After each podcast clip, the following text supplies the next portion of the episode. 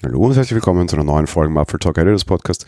Tja, letzte Woche habe ich über Apple Care gesprochen, beziehungsweise Apple Care Plus, das Angebot von Apple, alles ja, rund um das Thema Garantie des iPhones im weitesten Sinne.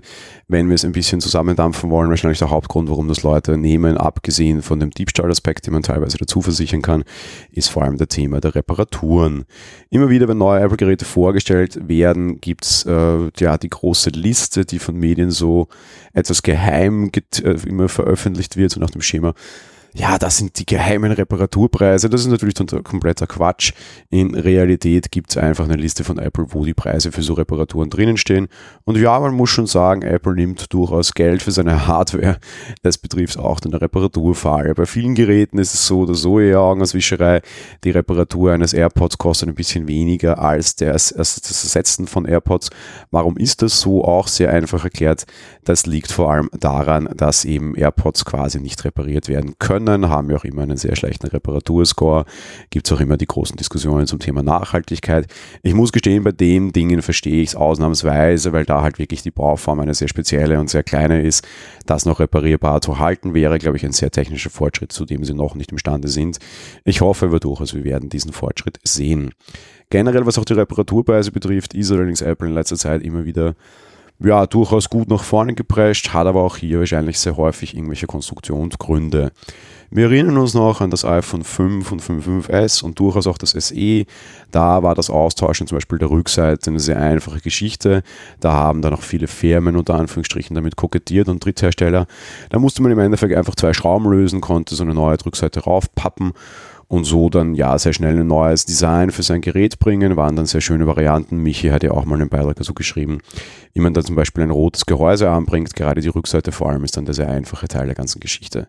Heutzutage sieht das ganz anders aus. Wenn ich äh, die Rückseite meines Geräts zerschmeiße, um es mal so zu sagen, dann wird durchaus ordentlich viel Geld fällig.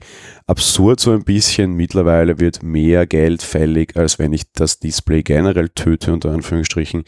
Der Grund dafür ist allerdings auch ein bisschen verständlich, denn A, zur Rückseite kommt man deutlich schwerer, das ist durchaus schlau, weil ich glaube, dass öfter die, die Front darunter leidet. Aber B, das liegt unter anderem auch daran, dass die Rückseite jetzt eben auch aus Glas ist, bedeutet, sie kann durchaus auch gut kaputt gehen und sicherlich mehr als früher. Aber tja, all das hat man wahrscheinlich geopfert, um da entsprechend kabelloses Laden anbieten zu können. Mit einer Metallrückseite wäre das nicht möglich gewesen. Es gibt sehr viele Reparaturanbieter da draußen und letzte Woche bin ich über eine sehr lustige Liste gestolpert, beziehungsweise wurde mir sie als Pressemeldung zugesendet. Ich glaube, direkt veröffentlicht wurde sie noch nicht. Dementsprechend kann ich sie euch leider nicht verlinken, aber ich darf darüber sprechen. Die lustige Liste von Repamo äh, zeigt quasi die häufigsten Reparaturgründe, wobei das nicht so ganz leider, weil das ist eine Liste, die ich mir sehr wünschen würde. Ich würde sehr gerne wissen, was in Geräten so am meisten kaputt geht. Äh, viel spricht sie auch über die skurrilsten Reparaturgründe. Jetzt mal so eine Aufforderung an unsere Hörer. Wir kriegen ja sehr häufig viele Kommentare. Hier würde ich es mir ganz besonders wünschen. Sagt mir denn so eure skurrilsten Reparaturgründe. Damit meine ich jetzt nicht so Hände aus der Hand auf den Stein gefallen und Display kaputt, was glaube ich wahrscheinlich so ziemlich die häufigste Grundsache ist, sondern so Dinge, die vielleicht nicht ganz so normal sind. Ich trete mal nach vorne. Ein einer meiner häufigsten Reparaturgründe, also mein, mein skurrilster Reparaturgrund, waren kaputte AirPods, äh, AirPods, die mit Wasser in Berührung kamen. Nein, es war nichts Hochtolles, wie irgendwie, sie sind mir beim Laufen 300 Kilometer durch schweren Regen dann eingegangen. Es war leider etwas doch tatsächlich etwas Peinliches. Sie sind mir in die Toilette gefallen. Ich habe meine AirPods, wie ich aufs Klo ging, nicht hinausgegangen, also hinausgenommen. Zugegeben, das mache ich oft nicht. Ich habe auch hier schon öfter mal gewitzelt, dass Hörer sagen, dass wir sie aufs Klo mit, also dass sie uns aufs Klo mitnehmen. Ich mache das mit meinem Podcast und mit uns auch durchaus. Und ja, da ist mir mal so ein AirPod ins Klo gefallen. Großer Vorteil, Reparatur war kein notwendig. Auch die erste Generation war schon relativ wasserdicht. Nach einer Nacht im Sack Reis hat das Ganze dann wieder funktioniert. Sehr nett. Was sagt so Repamo über die lustigsten Reparaturgründe?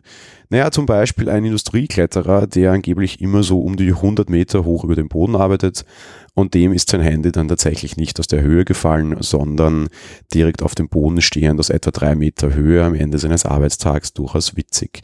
Andere lustige Dinge wie zum Beispiel Smartphone, das in einen Pizzateig eingebacken wurde und nicht gemerkt wurde oder in den Eintopf gefallen ist oder auch einem Koch zum Beispiel in ein Kochgeschirr und damit in die Mikrowelle.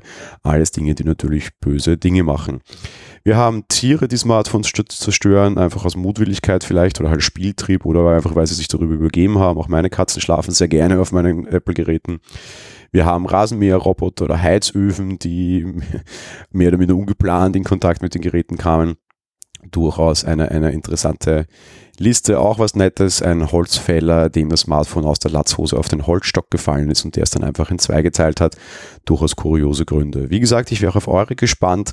Nette, lustige Liste zum Wochenabschluss, was dieses Folgenformat hier betrifft. Wir hören uns dann morgen mit einer kleinen App-Empfehlung wieder. Bis dahin, ciao.